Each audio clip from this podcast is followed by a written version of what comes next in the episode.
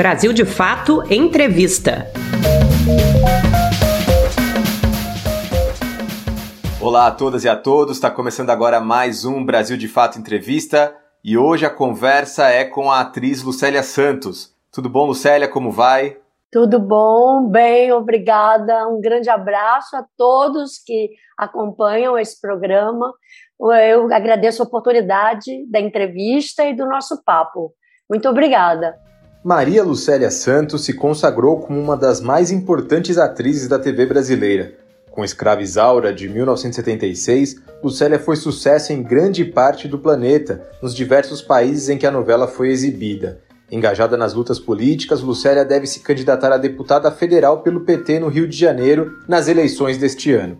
Eu queria começar esse nosso papo falando sobre a tua carreira. Agora, em 2022, você completa 50 anos, né? É, de uma carreira marcada por sucessos na TV, no cinema, muitos prêmios. É, você tem um momento que é o mais marcante dessa trajetória? Não tem um momento assim. O que é eu fui meio que me embolando com a minha própria carreira ao longo da minha vida, porque eu trabalhei sempre muito. E não só em termos quantitativos, mas em termos de intensidade. Eu sempre fui muito é, passional e visceral, entregue aos trabalhos que eu fiz ao longo da minha carreira, tanto no cinema, quanto no teatro, quanto na própria televisão eu sempre fui uma atriz é, entregue ao, ao trabalho, ao projeto, ao personagem, à produção. Então, isso é uma característica minha como atriz e como a, artista, como mulher. Eu não sou uma pessoa morna, eu sou uma pessoa inteira nas coisas que eu faço. Então, isso demanda uma enorme energia. Então, assim, se você me pergunta se eu tive um ponto, um clímax ao longo da minha carreira, eu não tenho um ponto. Eu me lembro, assim, de momentos muito importantes, onde eu estava com a minha energia muito em alta e, ao mesmo tempo, é, é, é um tanto cansativo ser uma pessoa como eu sou, porque as coisas nunca são assim, num ritmo desacelerado. Eu estou sempre com o pé no acelerador a mil por hora, mas a minha carreira foi bastante interessante também por esse aspecto da energia, eu acho. E agora, aproveitando esses 50 anos de carreira, você tem algumas comemorações, enfim, que você quer fazer, né? É, tem projetos em vista? O que, que você está pensando? Então, tem um projeto muito bonito que está sendo administrado pelo meu assessor, o Alex Bartelli, que é um projeto mesmo de reunir um material, ou menos parte do material da minha carreira profissional, em vários eventos, em alguns eventos. Por exemplo, uma exposição fotográfica onde eu possa mostrar é, personagens do, ao longo desses 50 anos. Tem muito personagem, tem muito boas fotos, então a ideia seria fazer uma bela exposição é, da carreira. Da mesma forma, a edição de um livro, de um photobook, onde a gente vai apontar os melhores momentos, os melhores personagens. É mais ou menos a mesma curadoria, ou seja, mas só muda a quantidade de fotos. A mesma coisa que vai compor a exposição fotográfica vai ser o livro. E isso deverá ser lançado também na China. Então a gente está pensando no livro para o Brasil e para a China, onde eu tenho uma passagem forte né, da minha carreira como atriz de televisão. E vou estrear um espetáculo é, sobre Chico Mendes, que é um projeto que eu já venho acalentando há alguns anos, que é mostrar um pouco para os brasileiros, brasileiras, especialmente as pessoas mais jovens, quem foi Chico Mendes. Porque você sabe que é muito difícil você manter uma memória saudável no Brasil. Quase não existe esse compromisso, esse interesse cultural com a memória. Então as pessoas vão se diluindo, vão se esquecendo, e o Chico Mendes, sobretudo nesse momento político, de política socioambiental que nós estamos atravessando, que é perverso, é fundamental que se traga à luz do dia, todos os dias, o personagem Chico Mendes, que foi, sem qualquer dúvida, a maior liderança socioambiental do Brasil. Não surgiu ninguém no lugar dele e uma liderança dos povos da floresta, um extrativista, um seringueiro, um homem que aprendeu a ler com 19 anos de idade e foi uma liderança que apresentou ao Brasil um projeto de reforma agrária para a Amazônia que é o melhor até hoje, que se tivesse sido seguido, não estaríamos vivendo a tragédia de destruição da Amazônia que nós estamos passando exatamente nesse momento. Então, eu falo do Chico Mendes, quero que as pessoas se lembrem do Chico Mendes, e eu achei que a melhor maneira de fazer isso é usando como instrumento o meu corpo e o meu trabalho de atriz, é a minha voz. Então, por que isso? Porque eu também tenho uma inserção política nessa história. Eu des, despenquei em Rio Branco, no Acre, em Chapuri, em 1988, no auge do conflito latifundiário, em que, a, a, que levou, acabou levando à morte do Chico Mendes. E eu trabalhei com o Chico nesse projeto, a que eu faço referência, das reservas extrativistas, e fiquei com umas fitas guardadas de uma entrevista longa que eu fiz com ele àquela altura. E eu nunca revelei esse material a ninguém, estava guardado carinhosamente, é um material preciosíssimo, e nós decidimos construir, estruturar a peça a partir desse material de Chico Mendes, através da própria fala dele. Então, é uma peça construída a partir da fala de Chico Mendes, que está ao vivo, estará ao vivo no teatro, no telão, contextualizado por um documentário narrativo do que ele está nos contando. É bem interessante a proposta e eu espero que um grande número de pessoas possa ver e ouvir isso, porque é importante culturalmente, é importante politicamente para o Brasil que a gente volte a falar de personagens icônicos como Chico Mendes. Com certeza, importantíssimo. E parece um material. A gente, quando tem esse material guardado, né? Ele vai envelhecendo e ganhando corpo. E acho que nesse momento, como você disse, talvez seja primordial que a gente traga a memória de Chico Mendes e a luta de Chico Mendes é, para o campo das artes. Eu, eu, ia te fazer essa pergunta mais tarde, mas eu vou trazê-la para agora porque acho que para esse momento serve bastante. Você acha que a dramaturgia ela deve estar sempre a serviço das questões sociais e políticas? Ou ela pode se descolar em algum momento, enfim? Sim, eu vou te responder essa pergunta, sim. Muito boa pergunta, mas eu quero antes fazer um comentário sobre a sua, a sua citação, é, que é o seguinte: é, esse material me trouxe uma nova luz. Quando você usa a palavra envelhecendo, ele não. O que me surpreendeu é que não há nada de velho em toda a proposta de Chico Mendes. Não há nada mais moderno e atual do que o que ele disse, escreveu, pensou, refletiu e fez há 34 anos atrás sobre floresta amazônica e sobre é, reforma agrária. Isso é muito importante de ser acentuado, porque não há assim, não cai do céu todo dia tanta, tantos pensadores brilhantes e articuladores geniais, como foi o Chico Mendes, e é até hoje. Eu acho que estamos aí à espera de uma nova liderança com tamanho poder e influência. Isso colocado, eu vou te responder agora a pergunta sobre dramaturgia. E ontem ainda eu escrevi um tweet no Twitter sobre isso, uma pequena frase. É, eu acho que a dramaturgia tem que ser livre, deve ser livre, absolutamente livre de qualquer amarra, de qualquer amarração uh, ideológica, seja no campo da esquerda, da direita, ou de gênero, ou de. Porque senão vira uma espécie de censura eu tenho um pouco de preocupação com relação a isso, com relação ao que hoje é tão, tão importante e tão enfatizado que é o politicamente correto. Isso não pode virar uma, um aprisionamento da criatividade.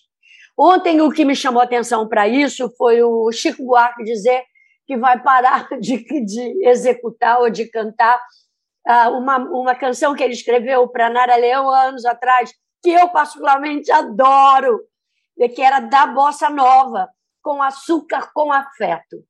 É das canções mais lindas que o Chico escreveu e criou. Melodicamente, ela é perfeita. Então, arte é arte. Você não, porque se você for por esse princípio, as feministas reclamam que o personagem citado na canção é, é, é uma oprimida. Você acaba com qualquer possibilidade de dramaturgia. Você acaba com o princípio da tragédia. Você não pode mais escrever conflitos. Se não há um opressor e um oprimido, não há conflito, não há um nó trágico, não há dramaturgia, portanto. A dramaturgia, a arte, tem que ser livres. Você tem que criar, porque é exatamente isso que é arte, você exibir as várias facetas de uma discussão, de uma ideia. O conceito de vai para lá ou vem para cá fica a cargo do diretor, do autor e do próprio espectador. Você não pode amarrar tudo, senão vai virar uma, uma estupidez, uma, uma coisa de zumbis. As pessoas vão ter uma direção, vão ser unidirecionadas, que já é um pouco o que está acontecendo com as redes sociais, pelo, pelo, pelo sistema das redes sociais. Então, eu acho que eu te respondi, ou não? não... Sim, não, claro. E, e, levantou, acho que talvez uma, um espaço para um outro debate, que é esse mesmo sobre as redes sociais. Acho que existe aí uma questão, não sei se você me acompanha nisso. É, a rede social ela possibilitou que várias vozes que nunca seriam ouvidas né, é, pelos meios tradicionais, pela imprensa ou por que quer que seja, que essas pessoas fossem ouvidas agora.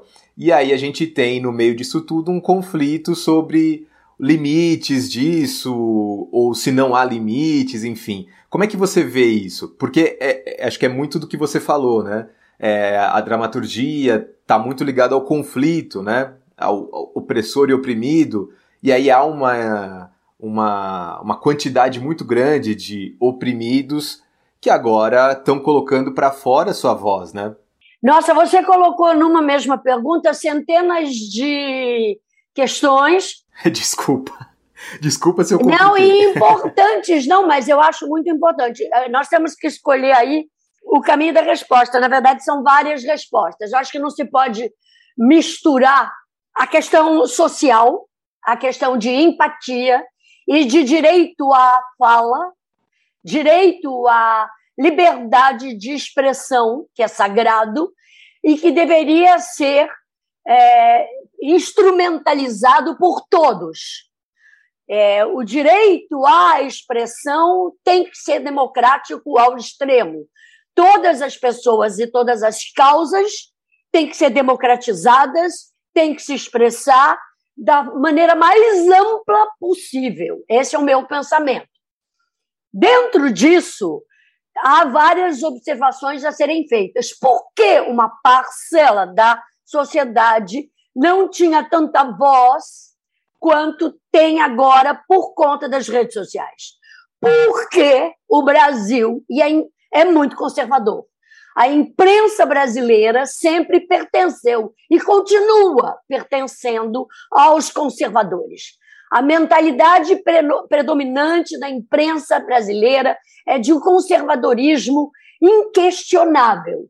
Por isso é que dentro da imprensa normal, em aspas, comum, a imprensa eh, majoritária, a imprensa aberta, a imprensa que os meios de comunicação abertos que atingem as massas, a população brasileira são conservadoras ao extremo.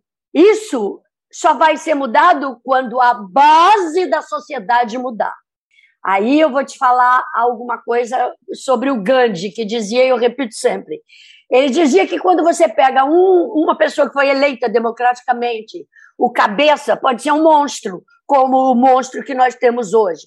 Se você fizer um corte longitudinal, um corte vertical, você irá, você deverá encontrar na base da sociedade ele ele representa, ele é a cara da sociedade que o elegeu. Então, o que nós temos que pensar com isso é que o Brasil hoje é a cara desse monstro nojento. Não foi à toa que ele chegou ao poder, à cabeça do corpo do monstro. Há uma razão social de base estrutural da pirâmide que fez, gerou condições, amadureceu condições para que isso ocorresse. Aí a gente pode ter várias lives, nós dois, analisando uma por uma todos os aspectos, sobretudo o que nos diz respeito, que é o nosso tema, está sendo debatido e discutido aqui agora, que é o de comunicação social. Como é que esse cara fez a comunicação dele e como isso pôde acontecer? E voltando ao pensamento de que a imprensa conservadora o apoiou, entende? Porque quem pariu o monstro foi um outro monstro, que é apoiado pelo que há de mais conservador, inclusive internacionalmente, que é o Moro. E eles não estão exterminados, estão aí com voz. Eu estou falando todas essas coisas para chegar lá nas redes sociais. Eu acho que as redes sociais são, portanto, também uma expressão legítima disso.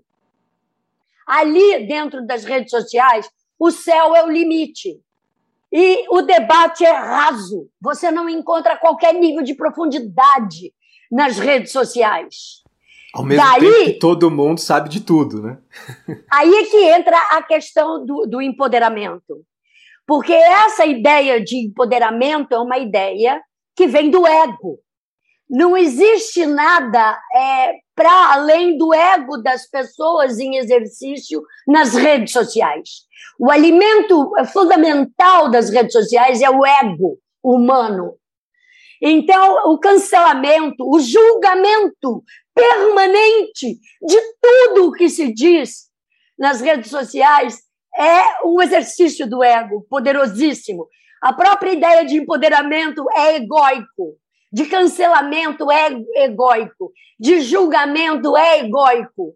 Então, e, e, e some-se a isso uma ideia fundamental.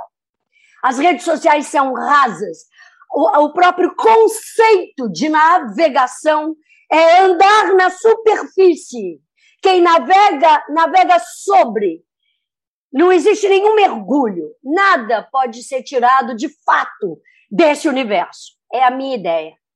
Por causa desse princípio de ser raso. Então, é, eu, eu continuo.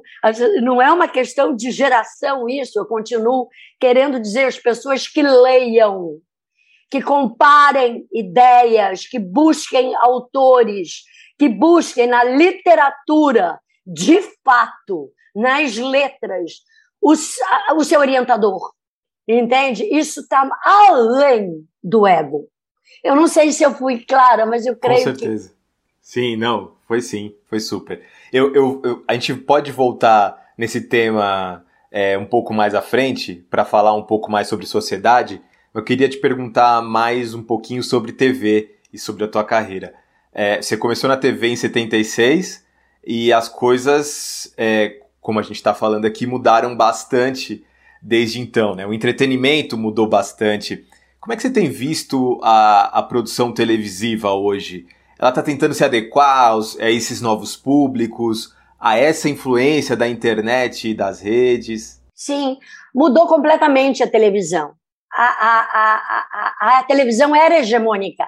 As novelas que eu fiz tinham 70 pontos de audiência. Sabe o que é isso? É quase que unanimidade nacional. Eu, fiz, as, eu não fiz nenhuma novela na Globo com menos de 60 pontos de audiência no dia a dia, a média do dia a dia, e os capítulos de pico davam 70 pontos de audiência. Então, eu sou dessa geração que pegou uma televisão muito poderosa, que seria o, o, o, o semelhante a dizer hoje de pessoas que têm milhões de seguidores nas redes sociais, como Felipe Neto ou Anitta, ou pessoas que têm milhões de seguidores. Se você pega a população do Brasil e faz um, uma conta do que significaria para a população do Brasil as novelas que eu fiz em termos de audiência, eu tinha milhões de seguidores e de espectadores. Por isso que a minha carreira na televisão ficou tão forte. tão consolidada, porque hoje você pega personagens do dia a dia da dramaturgia que está é, é, em, em, é, sendo vista e você talvez não tenha personagens icônicos tão fortes quanto o que nós fizemos naqueles anos nos anos 80, nos anos 90 depois, porque ainda era muito forte a audiência concentrada da televisão. A televisão mudou. Hoje, essa audiência está dissolvida, está fragmentada em milhões de canais e de formas de comunicação, e tudo está convergindo para os telefones espertos os smartphones. Ou seja, é um outro mundo, é uma outra tecnologia, é um outro momento. O que não significa que é bom ou ruim, que melhorou ou piorou. Significa que são sistemas de controle que mudaram. Um dos teus maiores sucessos, é, e, e, também foi a estreia na TV, né, foi a novela Escravizaura. Te levou para o mundo, parou guerra, eu estava lendo sobre isso, parou guerras, né? é, mobilizou lideranças populares pelo mundo todo.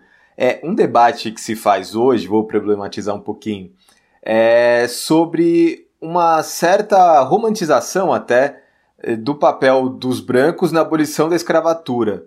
É, se feita hoje, seria possível que essa novela ela tivesse é, tanta projeção quanto teve naquela época? Absolutamente. Sim. Aliás, talvez até mais, porque esse é um tema do debate atual. A, a escravizaura ela tem é, elementos na sua construção dramatúrgica que mexe com todos os nervos dos brancos, dos pretos e de mulatos, dos crioulos, dos pardos, de todas as etnias. Eu estou lendo um livro que eu recomendo a todos que leiam, porque é dos livros mais importantes que eu, que eu li na minha vida. Ainda faltam 300 páginas para acabar. É um livro de mil páginas. É um livro chamado Um Defeito de Cor, de uma socióloga mineira que, contra, que conta a insurreição dos, dos pretos no século XIX na Bahia. E conta a própria história dela, como ela chegou ao Brasil no navio negreiro. Aliás, eu acho que esse livro tinha que ser filmado que é daquelas obras-primas, como eu sempre fico querendo assistir no cinema um dia, é, 100 Anos de Solidão, que nunca filmaram. Eu queria assistir no cinema um dia Um Defeito de Cor. Eu queria assistir no cinema um dia essas, é, o livro de Saramago sobre a construção do convento. Ah, qual, como é o nome desse livro que tem os personagens mais incríveis que eu vi na minha vida? Blimunda, Sete Dias, Baltazar Sete Sóis chama sobre a construção do convento. Daqui a pouco eu lembro o nome do livro, do Saramago. Não lembro também. Memorial do Convento. Memorial do Convento. Então, esse é outro livro que eu queria ver no cinema. Então, há obras que são fundamentais de serem realizadas e eu acho que a Escravizaura está dentro desse pacote. Por isso, o sucesso. Onde e quando, em qualquer época que você remontar a, a peça construída pelo Bernardo Guimarães, você vai obter o sucesso e o impacto. Porque ela parte de, sempre da premissa do opressor, o oprimido, e a discussão sobre o, a, escra, a escravatura. E não tem esse romantismo dos brancos, porque no caso a escrava, por exemplo, que eu faço, que eu fazia, era branca. Ela era negra, mas nasceu branca. De pele branca, mas ela era negra e a condição de vida dela era ser escrava. Isso suscita um debate muito impressionante. Eu acho a novela muito boa, muito bem feita, e acho que é essa a justificativa do sucesso internacional dessa novela, que está acima de qualquer coisa, porque até hoje, em toda a história do gênero teledramaturgia, é o que as pessoas mais lembram e reproduzem e comentam no mundo inteiro. Não dito por mim, dito pela televisão americana. Sim. É, Lucélia, a gente está chegando no fim do papo. Infelizmente, o programa é curto. É, eu tenho muitos e muitas e muitas mais perguntas para fazer, mas enfim, a gente tem que chegar encerrar o programa. Eu vou Ai, te fazer uma bom. última, é, para a gente encerrar mesmo.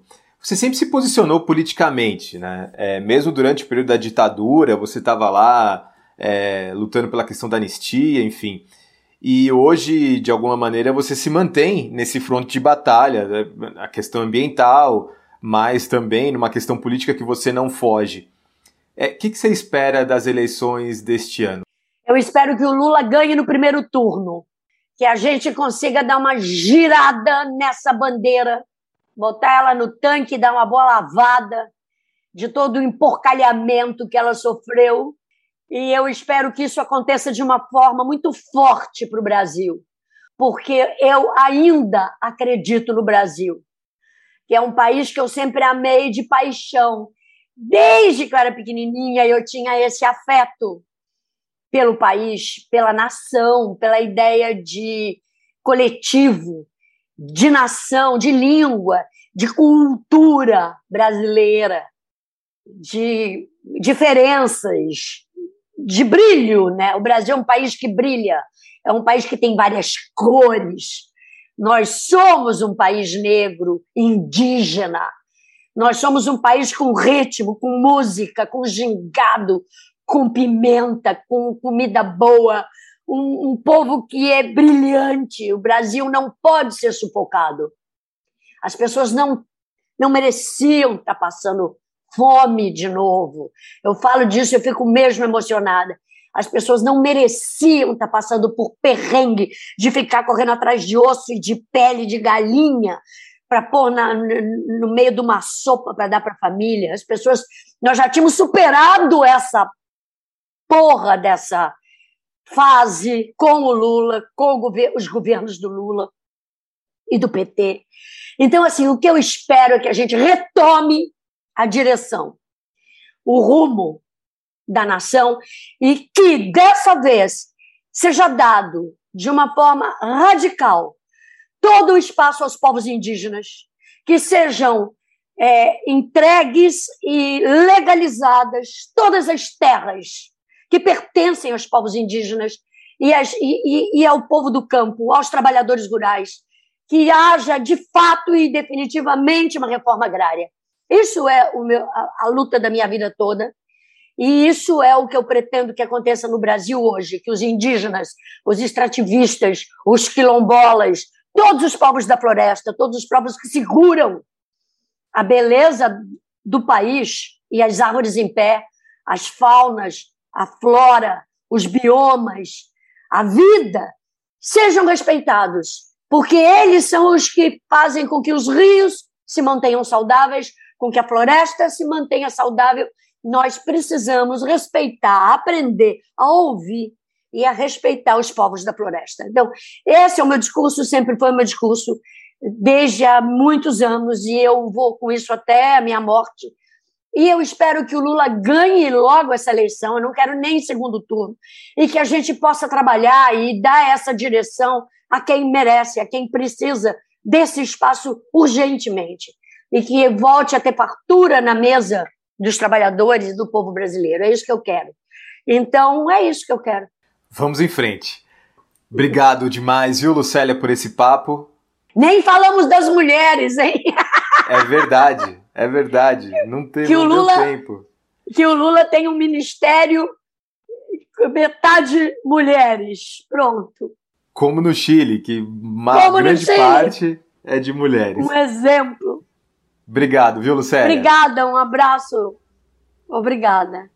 E a você que acompanhou o programa até aqui, muito obrigado. Semana que vem voltamos no mesmo horário e local. Tchau, tchau.